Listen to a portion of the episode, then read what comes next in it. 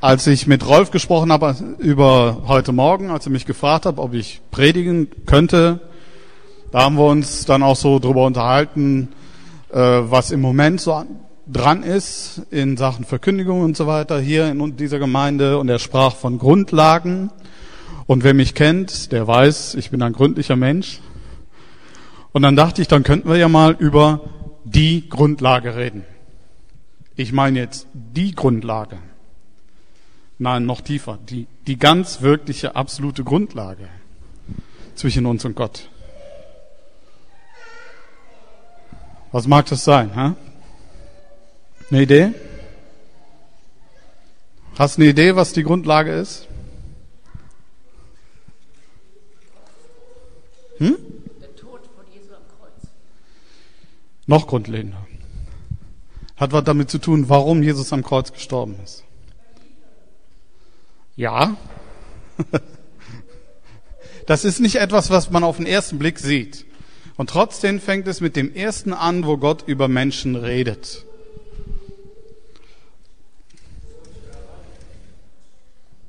Ja, genau.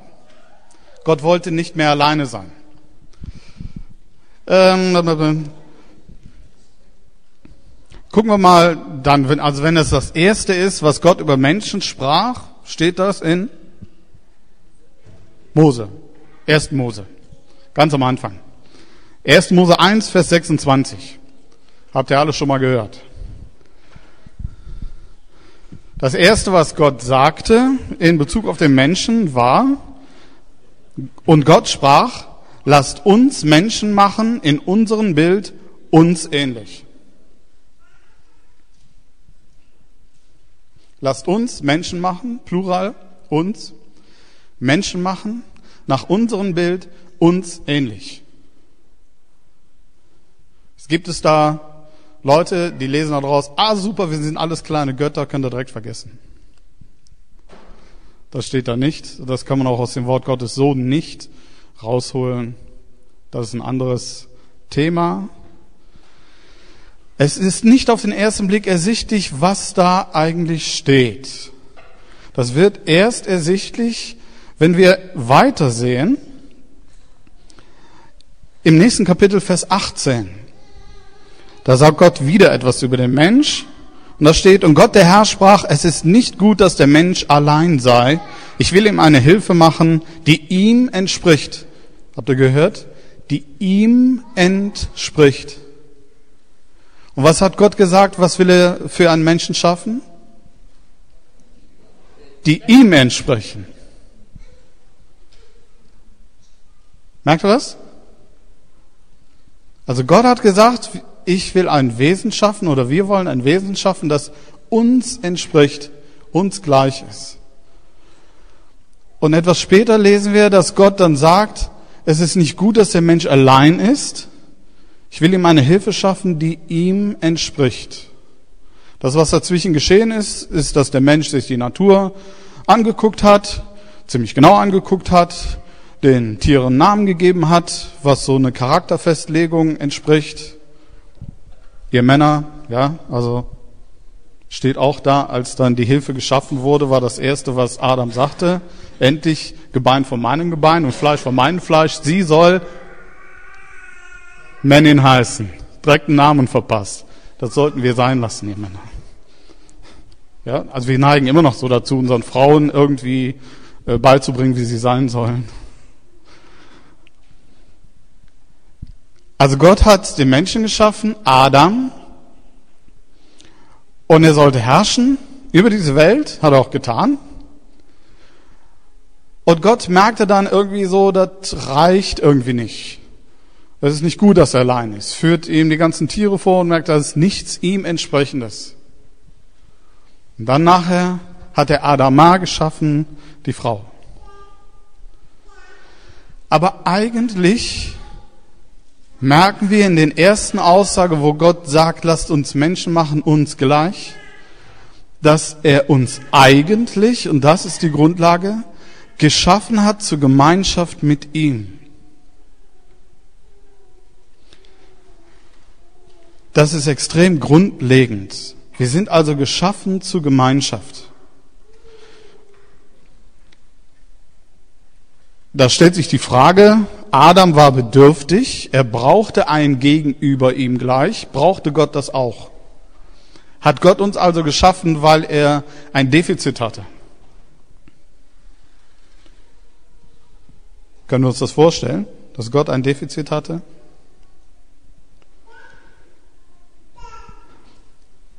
Da steht in Matthäus 5, Vers 48, ihr nun sollt vollkommen sein, wie euer himmlischer Vater vollkommen ist.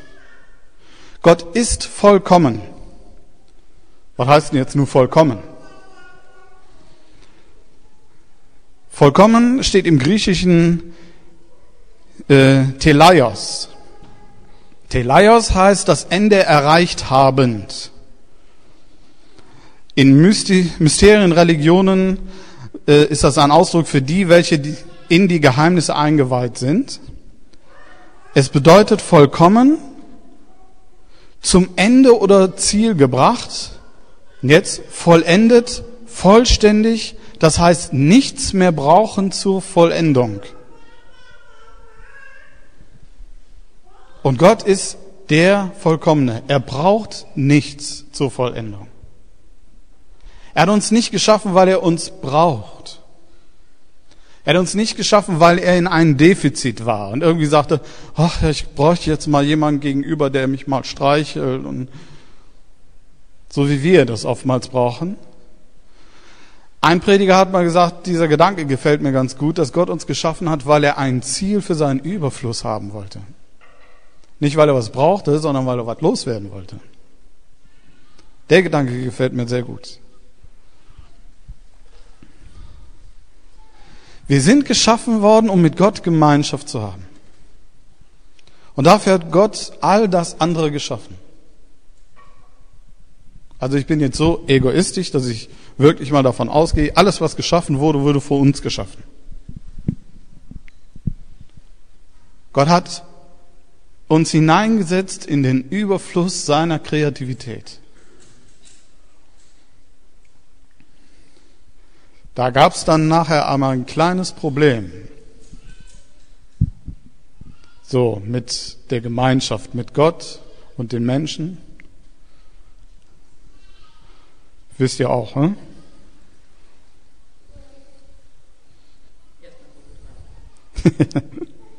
Was war in 1. Mose 3?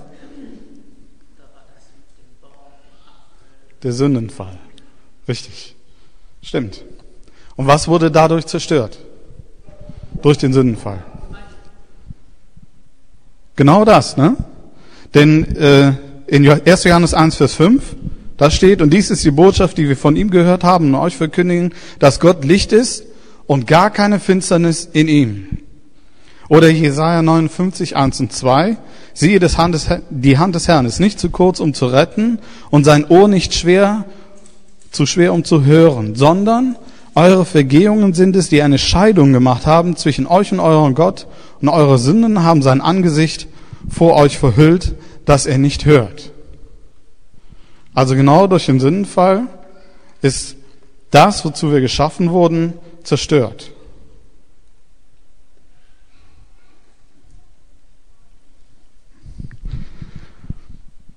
Wir wurden zur Gemeinschaft mit Gott geschaffen, aber Gott ist nun mal heilig und Gott als Heiliger kann keine Gemeinschaft haben mit der Sünde. Und so wurde die Gemeinschaft zerstört. Das ist das Wichtigste am Sündenfall. Am Sündenfall ist nicht das, Wichtigste, dass wir fehlerhaft sind, dass wir Fehler machen, dass wir nicht so vollkommen sind wie Gott. Das ist nicht das Wichtigste daran. Das Wichtigste ist, dass wir das, wozu wir geschaffen wurden, nicht mehr leben konnten.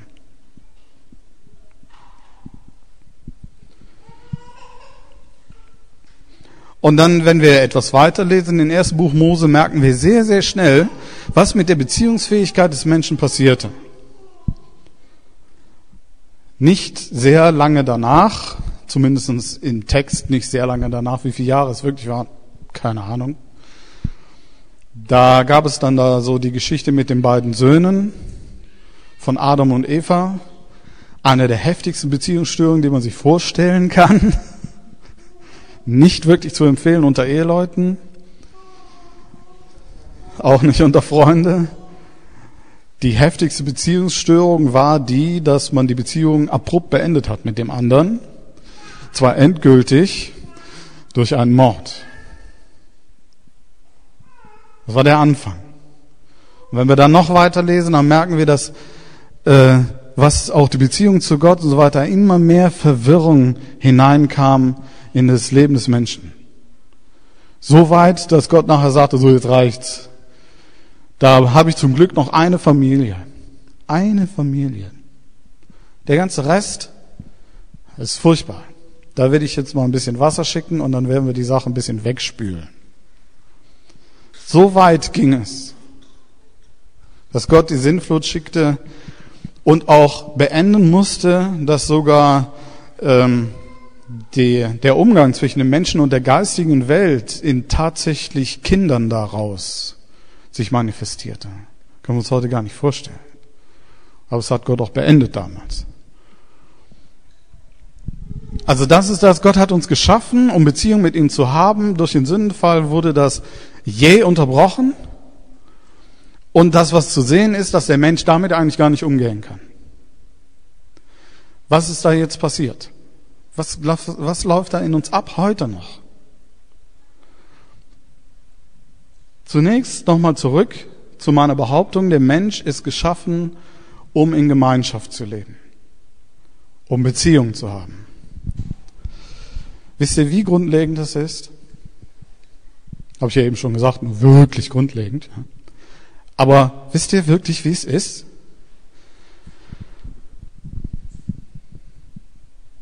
Jetzt nehmen wir mal den Mensch, dich, mich.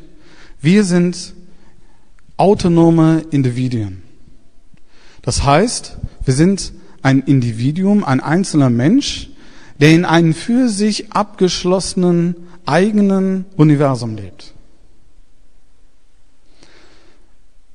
Also mit uns selber sind wir in einer Art Kontakt, wie wir mit nichts anderem in Kontakt sein können zunächst einmal. Und alles andere erleben wir, begreifen wir, verstehen wir erst, wenn wir in Beziehung dazu treten. Denkt doch mal drüber nach. Überleg mal irgendwas. Also, wie erfahre ich meine Umwelt? Wenn wir rausgehen und Wind streicht über unsere Haut, wie erleben wir sie? Wie erleben wir das?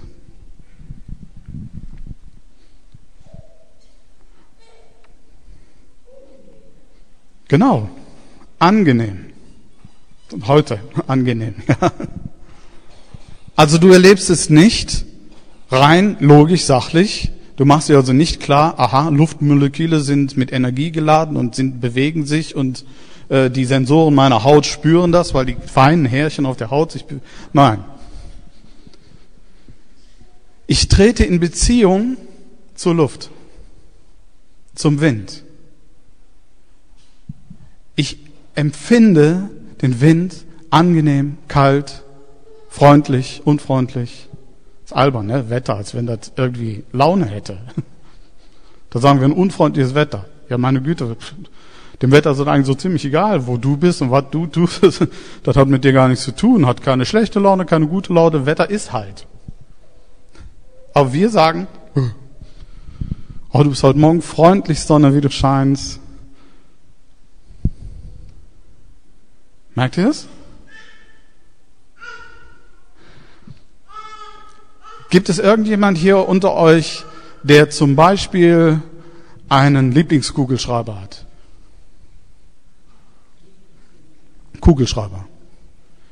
Wenn wir an den Kugelschreiber denken, da fallen uns Geschichten ein, ne? wo der uns schon begleitet hat. Und vielleicht ist es auch so, dass wenn wir mit diesem Kugelschreiber schreiben, dann ist es so, dass er uns angenehm in der Hand liegt. Angenehm. Und dass uns das gefällt, wie die Mine über das Papier gleitet. Nicht so hart kratzig vielleicht, sondern schön weich. Schreibt nicht so dick und fett und klobig, sondern einer schönen, angenehmen Strichstärke. Die Farbe gefällt uns. Und was weiß ich noch alles? Meine Güte, das sind Kugelschreiber. Wenn der nicht tut, weg neu.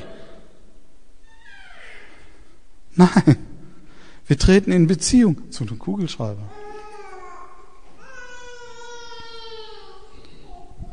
Ist das nicht interessant? Selbst die einfachsten Dinge erleben wir erst, indem wir in Beziehung dazu treten.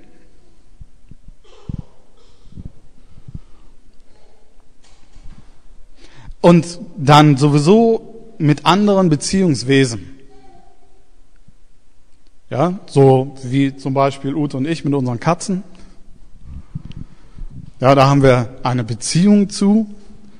Und wir freuen uns, dass sie auch eine Beziehung zu uns haben, dass sie das kundtun, in Schnurren, und dass sie kommen, dass sie uns anquaken, wenn sie was zu essen haben wollen. Wir haben tolle Zeiten, wenn sie auf dem Schoß liegen und uns dazu zwingen, dass wir mal ruhig sitzen bleiben. Und all solche Dinge. Und dann noch die Beziehung zu Menschen. Das ist jetzt nicht mehr so einfach. Aber wir treten in Beziehung. Wir sind einfach immer nur in Beziehung. In allem, was wir haben, sind wir in irgendeiner Beziehung. So grundlegend ist das. Wir erfahren die gesamte Umwelt nicht anders oder erst, wenn wir in Beziehung dazu treten. Nur gibt es viele Sachen um uns rum, die erfahren wir nicht oder nur am Rand. Ja? Aber selbst wenn wir mit dem Auto unterwegs sind, wir kommen an eine Ampel hinan, interessiert uns schon, ob die Ampel äh, rot ist oder grün. Rein jetzt mal Verkehrsregelungstechnik ist das ja schon interessant, dass man nicht so viel Beulen ins Auto kriegt und so. Aber dann geht das schon los. Rot. Wir, geht, wir treten in Beziehung mit dem roten Licht an der Ampel. Und da haben wir, haben wir vielleicht nur ein paar Sekunden mit zu tun. Ja, vielleicht schlägt es dann ja gerade schon wieder auf Gelb und Grün und wir, super, ich kann fahren. Und das ist vorbei. Aber trotzdem, ich stand in Beziehung. Und da möchte ich euch herausfordern, dass ihr wirklich mal so in der kommenden Woche mal darauf achtet, dass ihr immer mal so mal hineinspürt, immer mal wieder und dann mal guckt, wie erfahre ich jetzt meine Umwelt? In welcher Beziehung stehe ich denn jetzt dazu? Oder hat Charlie Quatsch geredet und ich stehe gar nicht in Beziehung? Wenn wir denn nun alles erleben, in dem wir in Beziehung dazu treten, dann ist damit auch ein Problem verbunden. Denn das, was in, wozu ich in Beziehung trete, steht ja nun auch in Beziehung zu mir. Also wenn ich jetzt Vulkanier wäre, für die Trekkies, und könnte das alles nur rein logisch sehen, rein logisch, gefühlslos betrachten, dann ist ja eine rote Ampel für mich überhaupt äh, eine Sachlichkeit. Aber was hat das mit mir zu tun? Nichts. Dann interessiert mich auch nicht mein Lieblingskuli, weil ich sowas nicht hab und so, ja. Und dann ist natürlich auch, wenn mein Lieblingskuli mal nicht schreibt, egal. Wo ist der nächste Kuli? Aber so erleben wir das ja nicht. Sondern wir erleben es ja sogar unter Umständen fast schon bedrohend, wenn unser Lieblingskuli gerade nicht schreibt. Du willst mich doch jetzt nicht verlassen. Da kann nicht sein, dass du gerade jetzt nicht funktionierst. Also wenn wir in Beziehung treten und dadurch etwas in Beziehung zu uns tritt, müssen wir für uns Lebensstrategien aufbauen. Wir müssen für uns klar werden, wie regle ich diese Beziehung zu dem und dem, das und das. Ja, also ich kann, wenn ich mit dem Auto unterwegs bin, in die rote Ampel sehe, kann ich derart äh, meine Beziehung ausleben, dass ich Fenster aufmache und erstmal äh, mit dem Gewehr auf die Ampel schieße, weil sie rot ist. Ich könnte auch die Strategie haben, dass ich auf die Zähne beiße und sage, okay, da muss halt anhalten und hältst halt an, meckerst still vor dich hin vor der, wegen der roten Ampel oder ja, bis dann einfach sagst, oh gut, das ist gut, dass da eine rote Ampel steht, weil die hilft mir, dass kein Unfall passiert. Irgendwie Lebensstrategien, dass ich damit umgehe. Ich brauche noch kompliziertere Strategien, um mit anderen Menschen umzugehen. Die entwickeln wir. Du entwickelst deine Lebensstrategien. Wie du was begegnest. Wie du mit Dingen umgehst, die in Beziehung zu dir stehen. Selbst das steht in der Bibel. Da steht in Jesaja 53, Vers 6, wir alle irrten umher wie die Schafe, und jetzt kommt's, wir wandten uns jeder auf seinen eigenen Weg. Jeder auf seinen eigenen Weg. Der Herr aber ließ ihn treffen, unser alle Schuld, also Jesus. Oder in 1. Petrus 2, Vers 25, denn ihr gingt in die Irre wie Schafe, aber ihr seid jetzt zurückgekehrt zu dem Hirten und Aufseher eurer Seelen. Also wir leben unser eigenes Leben, eigene Strategien. Damit fangen wir schon an, wenn wir so ganz klein sind, in der Wiege liegen. Ja, dann bauen wir schon vor und gucken, wie gehen wir denn damit um, wenn die Mama mal gerade nicht da ist oder wenn irgend so ein bedrohliches Gesicht über der Wiege guckt, ja, so komische Laute von sich gibt, Aufmerksamkeit von mir haben will, wo ich auch gerade so ruhig vor mich hin verdauen möchte oder so. Da fangen wir bereits an.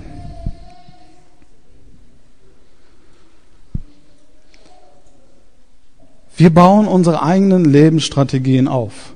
Und wir gucken dann auch nachher ab. Also wir lernen von Mama und Papa und dann nachher von anderen. Wie machen andere das und versuchen das nachzuahmen. Aber selbst wenn wir es nachahmen, ist es ja doch letztlich unser Ding. Es ist nie so genau dasselbe, wie der andere es macht. Wir sind ein autonomes Wesen.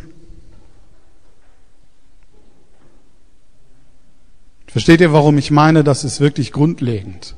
Ich weiß, das ist jetzt sehr sachlich alles im Moment, aber habt ihr noch Geduld mit mir? Einer nickt, wenigstens zwei, danke.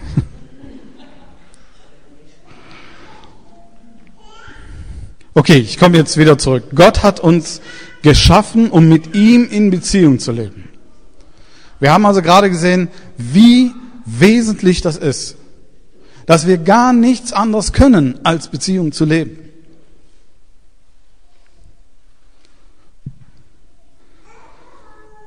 Durch den Sündenfall wurde unsere Beziehung zu Gott zerstört. Und was blieb über? Da muss ich jetzt auch mal einen äh, Rückgriff machen in die Philosophie. Es blieb Gott, der Unendliche, und der Mensch, der Endliche. Vielleicht kennt jemand die Quelle über die Metaphysik das über die Physik hinausgehende, dass Gott als Unendlicher, wir als Endliche. Das, was damals betrachtet wurde in diesem Zusammenhang, ist, dass das Endliche unmöglich das Unendliche erfassen kann, begreifen kann, ansatzweise verstehen kann oder sonst was. Und da wurde dieses Beispiel gebracht äh, von den äh, Zweidimensionswesen. Kennt ihr die? Die Flachwesen, die nur in zwei Dimensionen leben.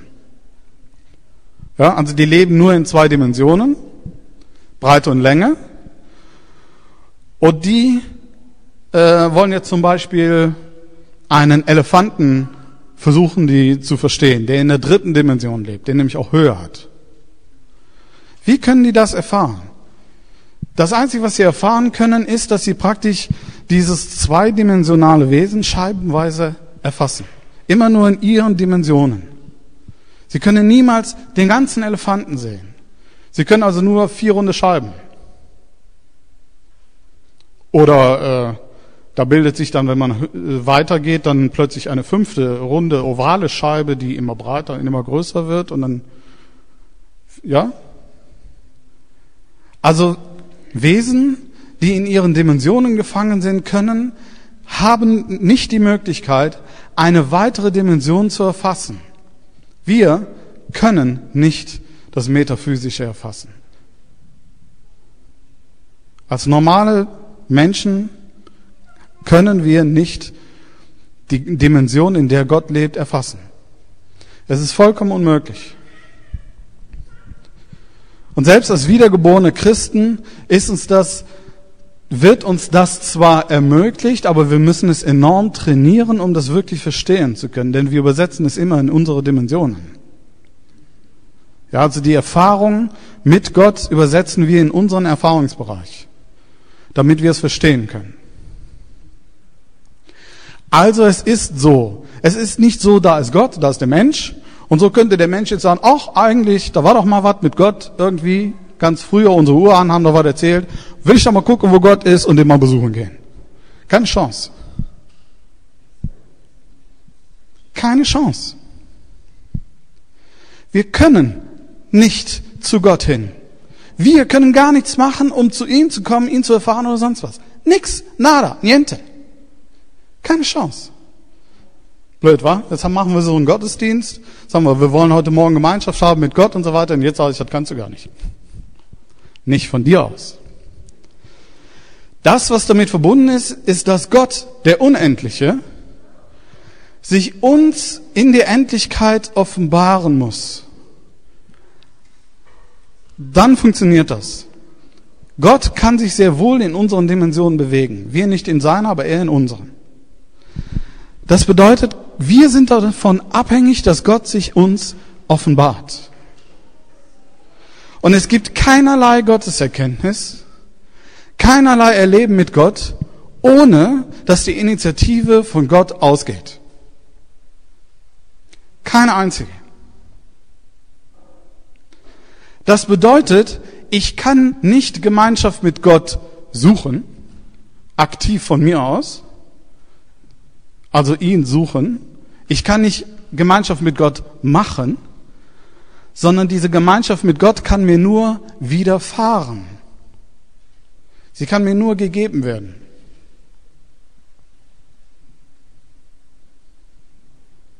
Versteht ihr das? Wie grundlegend das ist?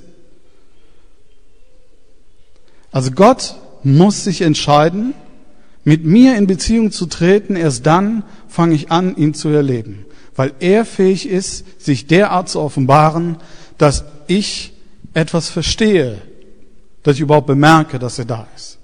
Das hat Gott im Wort Gottes zunächst erstmal mit einzelnen Menschen getan. Wenn wir das lesen, lesen wir, dass Gott Gemeinschaft pflegte mit einzelnen Menschen, nicht mit allen Menschen, mit einzelnen Menschen. Und ihn offenbarte er sich. Also da war Adam und dann seine Söhne und so weiter, ja. Bis dann nachher hin zu Noah. Er hat zu ihnen gesprochen und die haben erzählt, was sie mit Gott erlebt haben. Nachher hat Gott seine Offenbarung erweitert. Er hat Menschen äh, dazu inspiriert, aufzuschreiben, was sie mit Gott erleben. Also wir haben dann zusätzlich zu der persönlichen Offenbarung die Wortoffenbarung. Das ermöglicht noch viel mehr Menschen, Wissen über Gott zu teilen. Ihr habt gerade richtig zugehört, ja? Wissen über Gott zu teilen.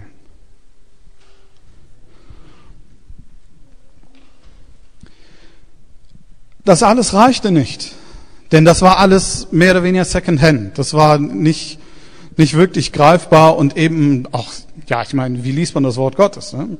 Das äh, macht ja enorm viel Spaß, so für Leute wie mich, stundenlang darüber zu diskutieren, wie man denn das verstehen könnte und wie man was im Zusammenhang sehen sollte aus dem Wort Gottes und so weiter und so fort. Und äh, andere nervt das nur, Entschuldigung, aber so bin ich halt. Ja, da wird das schon ein bisschen schwierig, ne? Und deswegen musste Gott eigentlich eine noch größere Form der Offenbarung bringen. Und er hat sich offenbart, indem er selber Mensch wurde. Gott wurde vollkommen das Wesen, die Form Wesen, in, wie wir sind. Er wurde Mensch.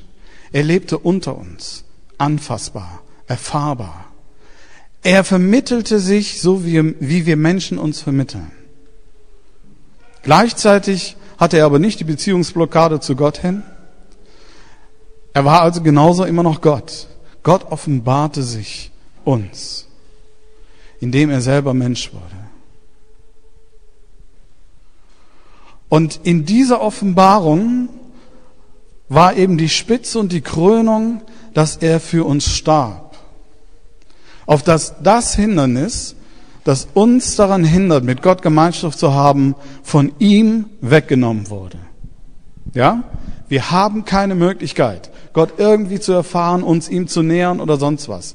Ohne den, dass Gott sich uns offenbart, werden wir noch nicht mal einen Funken von Interesse aufbauen, über Gott nachzudenken. Ja?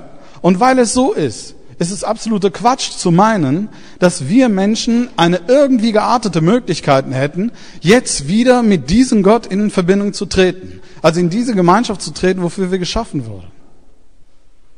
Deswegen musste auch Gott selber das wegschaffen. Wir können es nicht.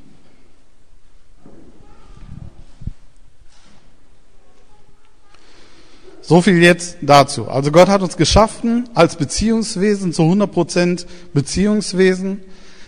Wir konnten nicht mehr in Beziehung zu Gott treten, also musste er sich uns offenbaren und dann er, das reichte ihm nicht. Er ging noch weiter. Er hat den Grund der Beziehungsstörung, die Sünde, auf sich genommen, auf dass wir wieder in Gemeinschaft mit Gott treten können. Das war die Botschaft von Jesus. Das war das, was er getan hat.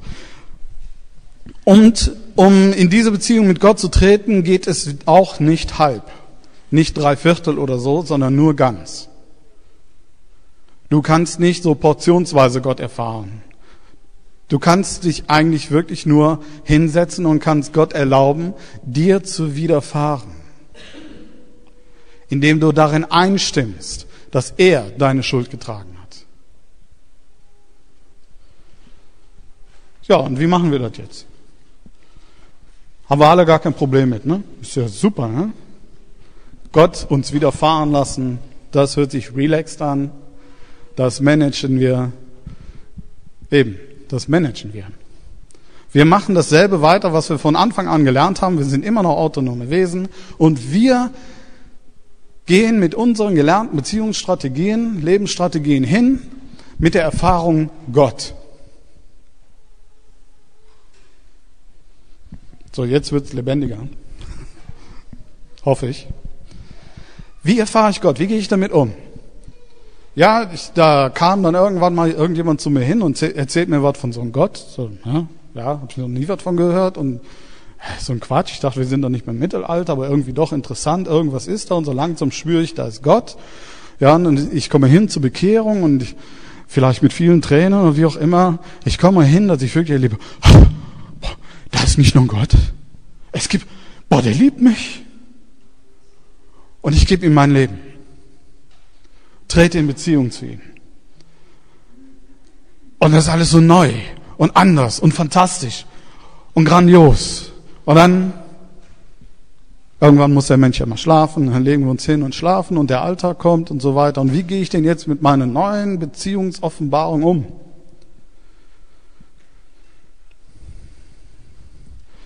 Meistens gehen wir erstmal mit Gott so um, wie wir mit einem anderen Menschen umgehen, in dem wir uns total verliebt haben. Ja, der wird ganz wichtig. Wir denken die ganze Zeit über ihn nach und so weiter. Und ja, und dann wird uns auch bewegt, dass wir jedem erzählen möchten davon, boah, weißt du, was ich erlebt habe? Denk schon gar nicht mehr daran, wie kurios uns das vorkam, als mal jemand uns von Jesus und Gott erzählt hat. Das ist unwichtig, weil hey, ich habe ihn ja jetzt erfahren, das musst du auch erfahren und so. Und der Alltag geht weiter und weiter und weiter. Und wie ist es dann? Wie in der Ehe, ne? Ja, Gott ist auch noch da. Hat irgendwie was mit meinem Leben zu tun, ja. Okay, das steht jetzt nicht äh, auf meinem Klingelschild. Hier wohnt äh, Charlie, Ute und Gott. Aber doch irgendwie, zu, vielleicht ist ein Aufkleber da, ein Fisch dran geklebt oder irgendwie so, ja, oder auf ein Auto oder irgendwie. Mit diesen Lebensstrategien, die wir gelernt haben, wir sind immer noch diese autonomen Wesen. So gehen wir auch mit Gott um. Machen wir uns nichts vor, das ist so. Und diese Anforderung, die dort steht, das was Gott, Gott hat dich geschaffen, um Beziehungen mit dir zu haben. Was hat das noch für Relevanz in deinem Leben? Bewegt dich das? Das darüber nachdenken, wir haben nicht die Fähigkeit, um mit Gott von uns aus in, in, Kontakt zu treten, in Berührung zu kommen, sondern alles geschieht aufgrund seines Willens. Bewegt mich das noch? Oder ist das schon normal? Jo, ist ja jeden Tag so. Ne? Vielleicht habe ich mir angewöhnt, äh, da habe ich irgendwie mal einen Buchtitel gesehen, den fand ich genial. Da stand da, Guten Morgen, Heiliger Geist. Das ist eine Idee. Wenn ich morgens aufstehe, sage ich Guten Morgen, Heiliger Geist. Auch schon da. Oder vielleicht sage ich auch, Morgen, Heiliger Geist, muss der Tag sein. Können wir jetzt nicht eine Woche überschlagen oder so? Wer was, ne? Vor allen Dingen ein paar Wochen überschlagen bis zum nächsten Urlaub.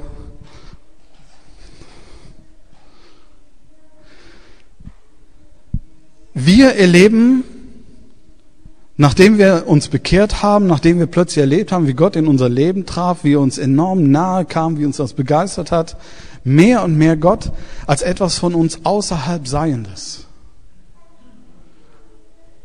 Obwohl ja Jesus gesagt hat, wenn wir von dem Lebenswasser trinken, das er uns gibt, so wird es in uns zu einem Quell lebendigen Wassers werden. Das sprach er vom Heiligen Geist. Dass der Heilige Geist in uns wohnt.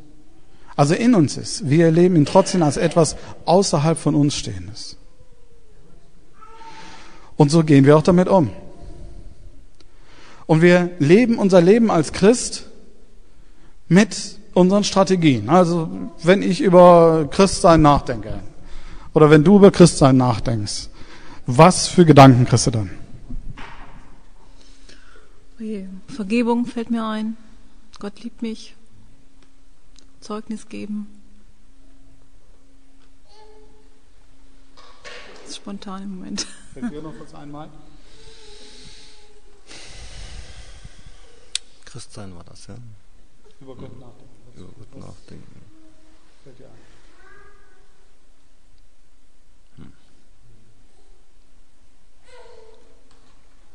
Denke sehr viel im Moment nach, ist mir zu komplex.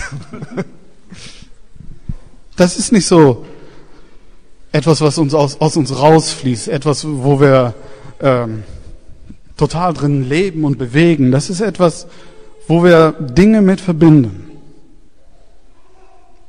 Das ist genauso wie mit unseren Lebenspartnern, mit Ehepartnern und so weiter. Zuerst ist es etwas, was dein ganzes Leben erfüllt.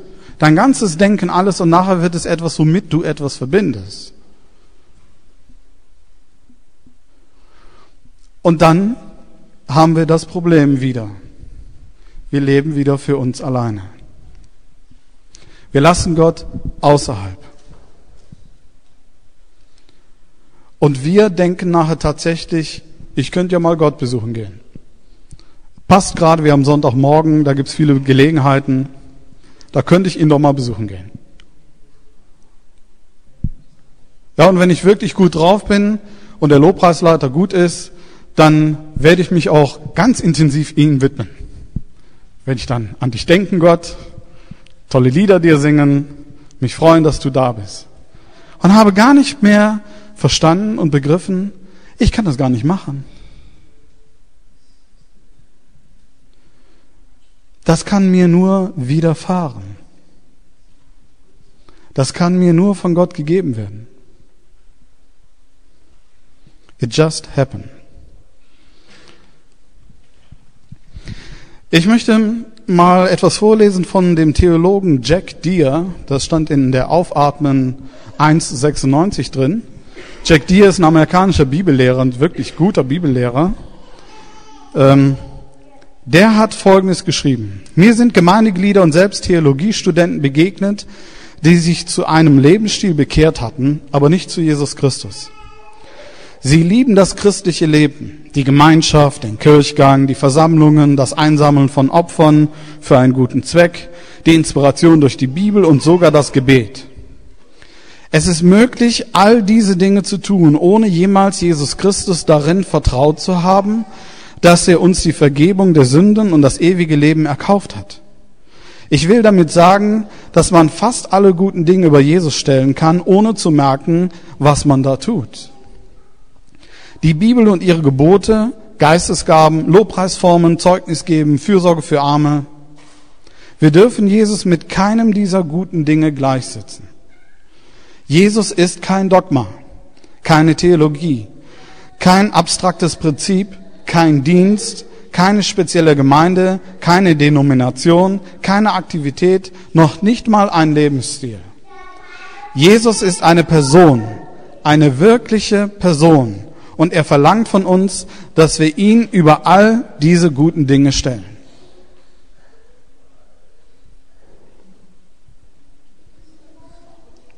Finde ich toll, wie der das ausgedrückt hat. Wie schnell andere Dinge, äußere Dinge anfangen, den Platz von Jesus anzunehmen. Wisst ihr, warum das so ist? Warum wir uns so schwer dagegen wehren können? All die anderen Dinge, die Jack dir hier aufgezählt hat und was wir noch aufzählen könnten, können wir kontrollieren. Wir können dieses Beziehungsgeschehen in einem gewissen Sinne kontrollieren. Ich habe Macht darüber.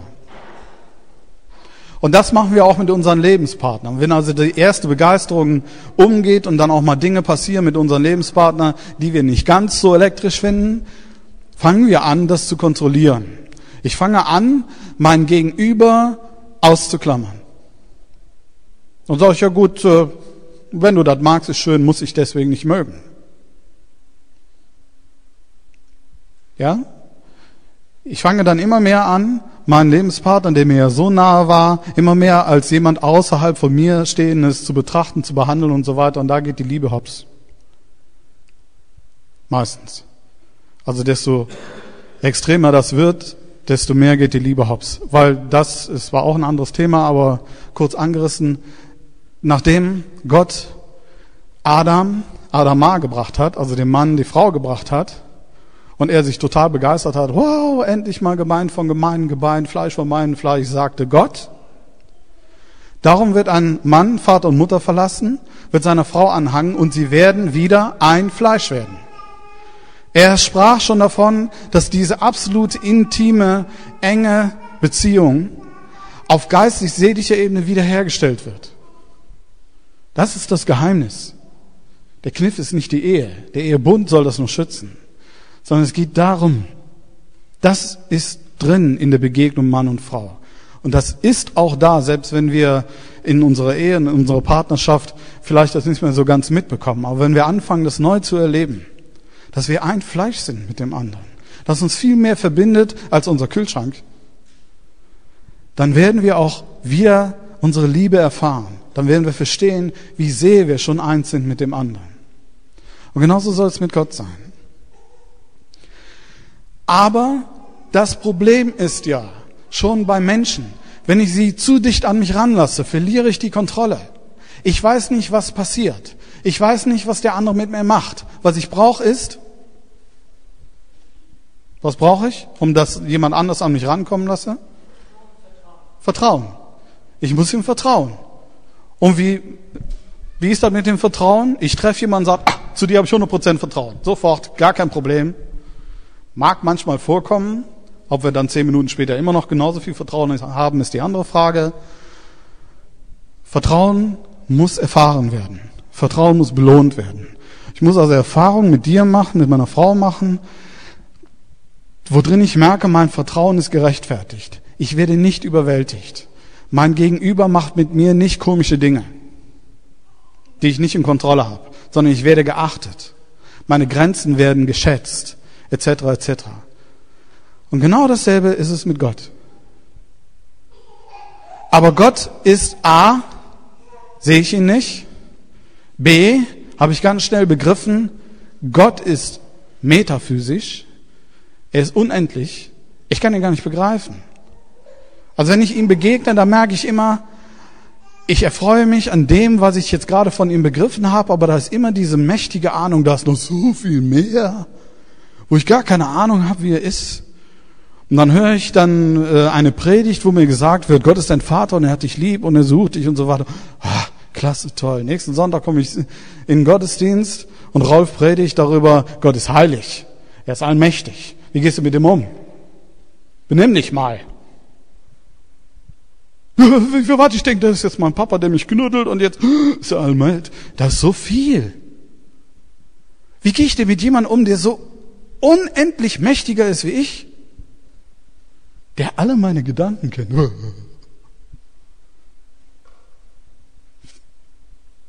Also ja, den klammer ich doch aus. Da mache ich doch ein Sicherheitsschloss an die Tür und sagt, ah Gott, du bist da, willst reinkommen? Ich habe gerade Zeit, ist okay, kannst fünf Minuten reinkommen. Wir möchten, indem wir in Beziehung treten zu allen um uns herum, wollen wir Kontrolle ausüben über das, mit dem wir in Beziehung treten, was um uns ist. Entweder Kontrolle, indem ich es lenken kann, oder Kontrolle, dass ich damit umgehen kann. Und das will ich mit Gott genauso machen. Und deswegen ist es für uns so schwer, dass wir nicht in all diese Sachen reinfallen, die Jack dir hier aufgezählt hat. Dass wir Gott nicht verwechseln mit stille Zeit, mit der, was sagtest du, mit der Herausforderung der Vergebung, äh, mit dem, was er von mir will, und was die Gemeinde schon wieder will, und ha, ne? Deswegen. Ganz menschlich, ganz normal, entspannt euch. Wir sind alle in demselben Boot. Da ist keiner besser. Wir müssen nur begreifen, dass es so ist.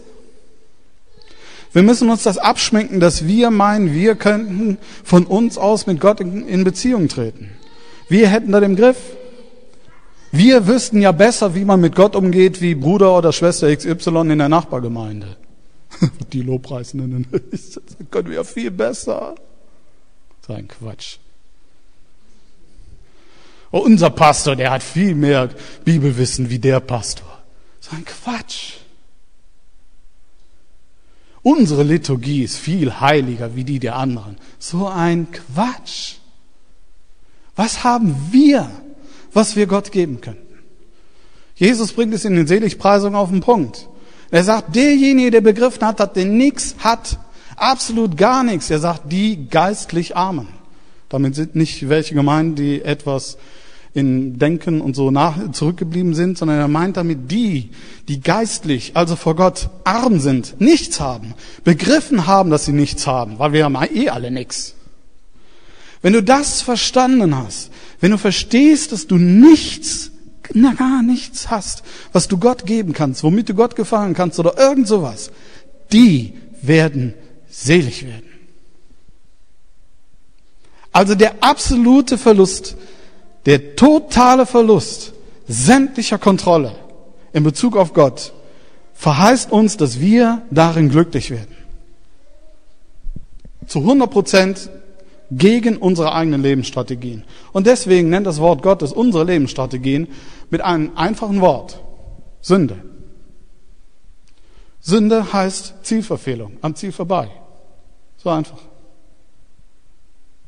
Das ist Sünde. Alle unsere Bemühungen von uns aus, Gott irgendwo reinzustecken oder sonst irgendwas, einen besonders tollen Lobpreis zu haben oder sonst irgendwas, ist von uns aus gemacht Sünde.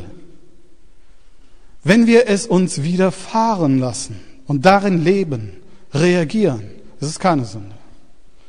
So, und wenn du in äh, lit liturgischen Gesängen von 1152 aufgehst, Gott begegnest, dir Gottes Nähe widerfahren lassen kannst, ja, und in der Nachbargemeinde aber der tollste Lobpreis gemacht wird mit einer irren Band und so weiter. Und ja, man hat dann alles Mögliche, prophetische Gesang oder weiß ich noch alles. Aber man tut es nur, dann tut derjenige mit seiner Liturgie von 1125 das Bessere.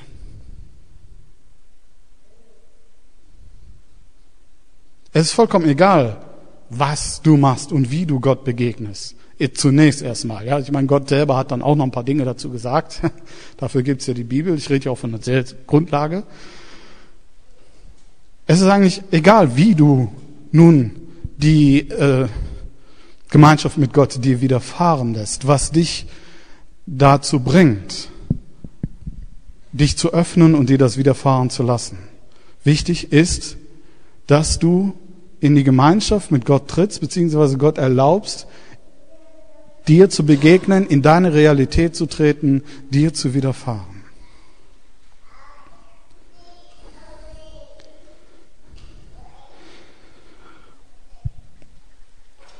Ich habe noch eine Bibelstelle, die das auch etwas bekräftigt. 2. Korinther 3, Vers 4 bis 6.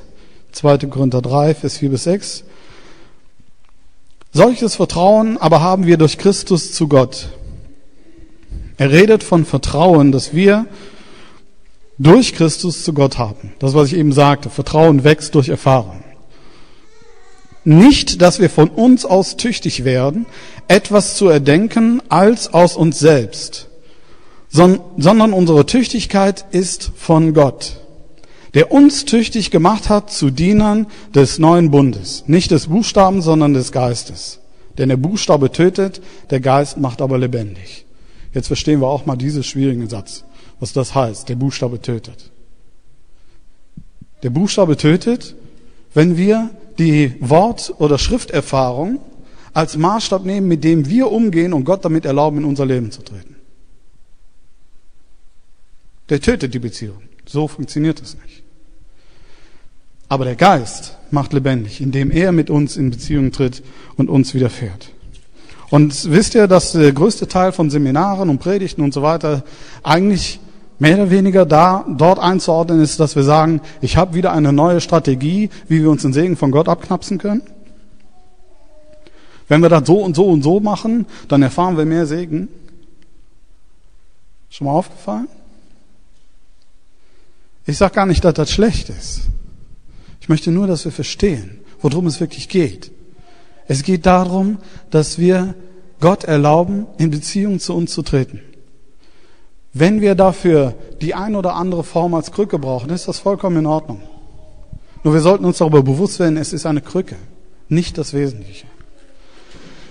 Nochmal zu Jack Deere, der von sich selber dann weiterschrieb, schließlich liebte ich die Bibel mehr als ihren Autor. Schreibt ein Bibellehrer. Er liebte die Bibel mehr wie ihren Autor. Geht das? Ich steckte länger in dieser Falle, als ich zugeben möchte. Ohne es zu merken, begann ich, Bibelstudien und Wissen über die Bibel als die Essenz des christlichen Lebens zu betrachten. Es brauchte eine ganze Weile, bis ich lernte, die Bibel zu kennen ist nicht das gleiche, wie auf Gott zu hören. Die Pharisäer kannten, liebten und lasen die Bibel, doch sie kannten, liebten und hörten Gott nicht. Wow. Hä?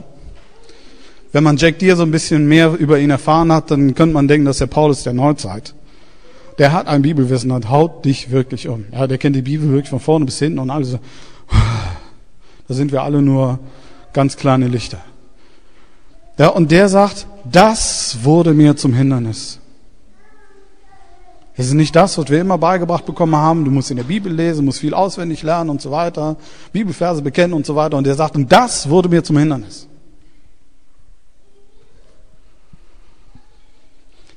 Die Beziehung zu Gott ist nicht von uns machbar, sie widerfährt uns.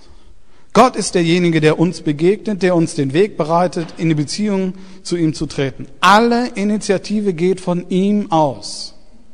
Das müssen wir begreifen, uns immer wieder klar machen. Alle Initiative geht von ihm aus. Wir können nur reagieren.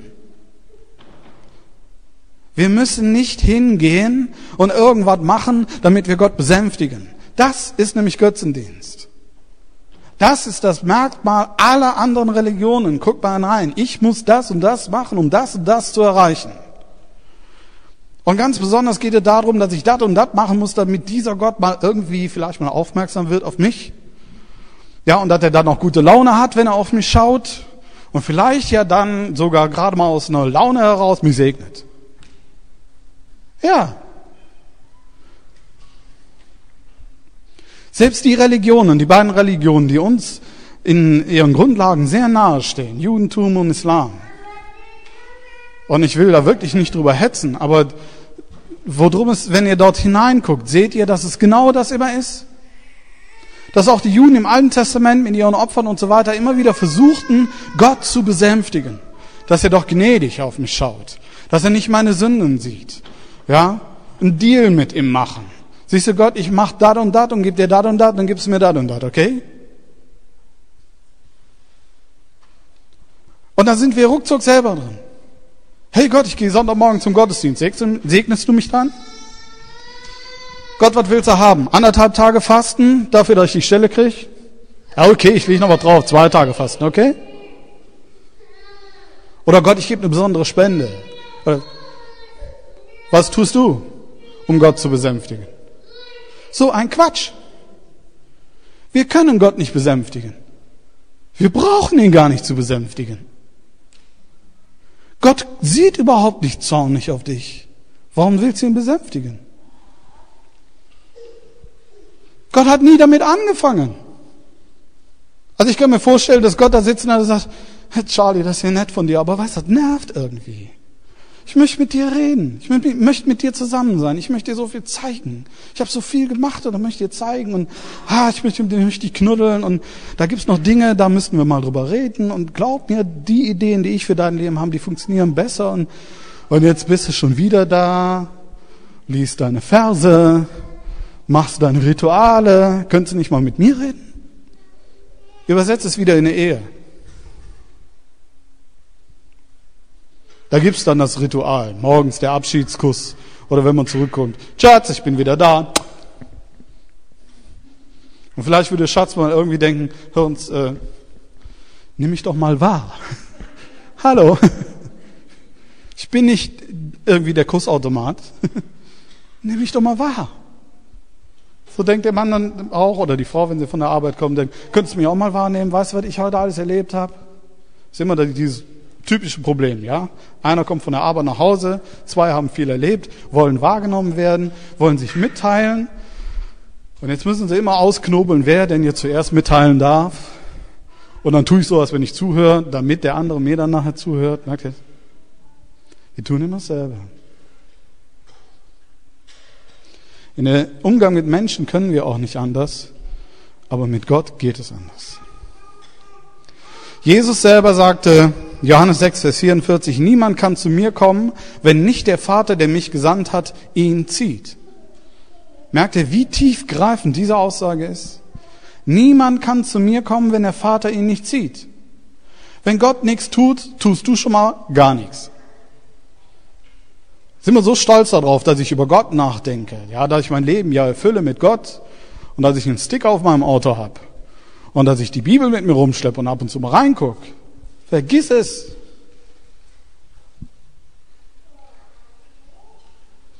Das würdest du überhaupt nicht tun. Du kämst noch nicht mal im Ansatz auf die Idee, das zu tun, wenn Gott dich nicht ziehen würde.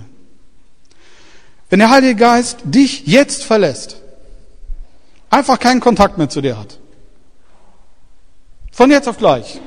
Macht er nicht, keine Angst. Aber wenn er es tun würde,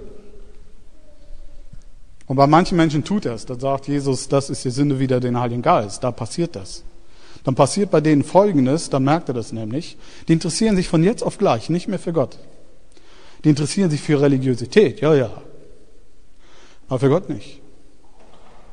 Sie haben kein Empfinden für Gott. Sie verstehen Gott nicht. Sie wissen gar nicht, wovon du redest.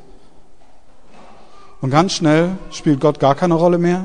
Es sei denn, das religiöse Leben, die religiöse Lebensstrategie gibt mir irgendwelche Sicherheit, aber dann rutsche ich dann ganz schnell weg in irgendwelche Gemeinschaften, wo religiöse Lebensstrategien gelebt werden. Könnte ich dann auch austauschen mit einem Kaninchenzüchterverein, Schützenverein oder sonst irgendwas, ist völlig egal. Du hast kein Interesse, dich mit Gott auseinanderzusetzen, wenn Gott dich nicht sieht. Und wisst ihr, wie leidenschaftlich Gott uns liebt? Das ist etwas, was wir mal begreifen sollten. Können wir nicht. Wir sollten immer wieder neu versuchen, es zu begreifen, uns Gott zuwenden, dass er uns widerfahren kann, dass wir das erfahren, wie leidenschaftlich er uns liebt. In Jakobus 4, Vers 5 steht es, oder lasst ihr euch dünken, die Schrift sagt umsonst, der Geist, der in euch wohnt, begehrt und eifert. Oder Luther sagt, oder meint ihr, die Schrift sagt umsonst, ein eifersüchtiges Verlangen hat der Geist, der in uns wohnt? Quatsch, das war Schlachter vorher, war Luther. Eifersüchtig, Verlangen, Begierde hat Gott nach dir. Leidenschaftlich. Er hat alles gegeben. Alles. Ja, nicht bloß dein Auto, dein Haus, deine Partnerschaft. Er hat alles gegeben, er hat sich gegeben. Und das nicht nur einmal, er tut es immer wieder und immer wieder und immer wieder und immer wieder. Es gibt nichts an Leidenschaftlichkeit, was du dir vorstellen könntest, was nur annähernd an dem rankommt, wie leidenschaftlich Gott dich liebt und mich liebt. Leidenschaftlich, voller Gefühl. Mit allem seinen Sein liebt er dich. Er sucht dich, begehrt nach dir, will Gemeinschaft mit dir haben, will dir vergeben, will dich verändern hin zum Besseren. Er will, dass du in das kommst, wozu er dich geschaffen hat, nämlich in Gemeinschaft mit ihm zu leben. Er will, dass du deine gesamte Grundlage als Beziehungswesen auf ihn ausrichten kannst und selig wirst. Leidenschaftlich. Und worüber diskutieren wir? Ist das okay, wenn man im Gottesdienst beim Lobpreis die Hände heben? Ist das okay, wenn man Refrain dreimal wiederholen? Reicht nicht zweimal.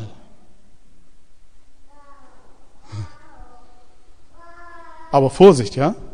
Auch das können wir wieder umdrehen. Ja? Das ist unheimlich leidenschaftlich und, und Begeisterung und Emotionen und, boah, und möglichst meditativer, suggestiver Gesang. Was ist die Salbung? Da hast du dann plötzlich nur noch die Salbung, nicht mehr Gott. Ja? Alles kann uns zur Falle werden. Vorsicht. Es, wenn du meinst, du hättest das Bessere, hast du schon vergessen. Es gibt nur eins, was wir haben können, dass Gott uns widerfährt. Und dafür brauchst du deinen Weg. Okay? Der ist nicht heiliger wie der von jemand anderem, wenn dasselbe dabei rauskommt.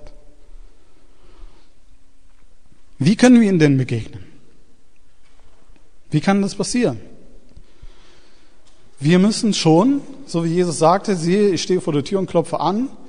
Wer es hört und mir aufmacht, zu dem werde ich hineinkommen. Und ein Mahl mit ihm haben. Also darin steht, Gott ist aktiv. Er steht vor der Tür. Er ist da. Du brauchst ihn nicht zu suchen. Er ist da. Gott ist nicht gerade austreten oder unheimlich beschäftigt in einem anderen Land. Er steht vor deiner Tür. Jetzt müssen wir aktiv werden. Wir müssen erstens klopfen hören. Wir müssen mitbekommen, da ist jemand. Da war doch noch Gott. Und dann müssen wir uns aus unserem Sessel aufstehen, müssen zur Tür gehen und dann aufmachen. Also wir müssen schon was tun. Wir können nichts dazu machen, dass Jesus vor unserer Tür steht, versteht ihr? Aber wenn wir mitbekommen, er steht vor der Tür, sollten wir die Tür aufmachen. Wir sollten also eine Atmosphäre schaffen, eine Gelegenheit schaffen, in dem uns Gott widerfahren kann. Und wie macht man das?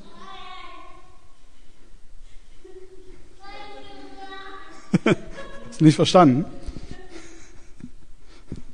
We have to build something that God will come to us. How we do it. Very easy. Worship. Anbetung. In der Bibel steht im Neuen Testament bei dem Wort Anbetung ein sehr interessantes griechisches Wort, das ich, möchte ich euch noch verpassen, keine Angst, ich bin gleich fertig. Da steht proskuneo. Zwei Worte, eine Vorsilbe und das Wort kuneo. Kuneo ist, drückt einen Kuss aus. Heißt Kuss. Was ist ein Kuss? Eine sehr intime Berührung. Ja? Ist also nicht irgendwie eine Liturgie. Ist eine intime Berührung. Kuss. Und die Vorsilbe pros macht daraus einen leidenschaftlich hingebungsvollen Kuss. Anbetung heißt leidenschaftlich hingebungsvoll küssen. Das Neues Testament. Ja, die hatten schon eine interessante Sprache, unsere Apostel, ja. Wenn die von Anbetung sprachen, sprachen die nicht von Lied 325 siebenmal wiederholen. Die sprachen von hingebungsvoll küssen. Gott hingebungsvoll küssen. Schön? Das ist Anbetung. Und äh, Ja, vielleicht erinnert sich noch irgendjemand so an den ersten Kuss des Lebens, außer von Mama halt und von der Tante, die immer kommt. So der erste Versuch, mal so ein Kuss zwischengeschlechtlich, wie das Herz geklopft hat vielleicht und dieses komische Gefühl. Aber dann irgendwann war das dann nicht mehr, sondern ah, jetzt möchte ich küssen. Wenn ihr dann so die jungen Leute sieht, die können ja manchmal gar nicht von sich ablassen. Finde ich gar nicht schlimm, so war ich auch mal. Manchmal wünschte ich mir, ich wäre heute noch so. Ja. Ja, man wird älter, ne? Ich stehe jetzt nicht hier, um euch Märchen zu erzählen.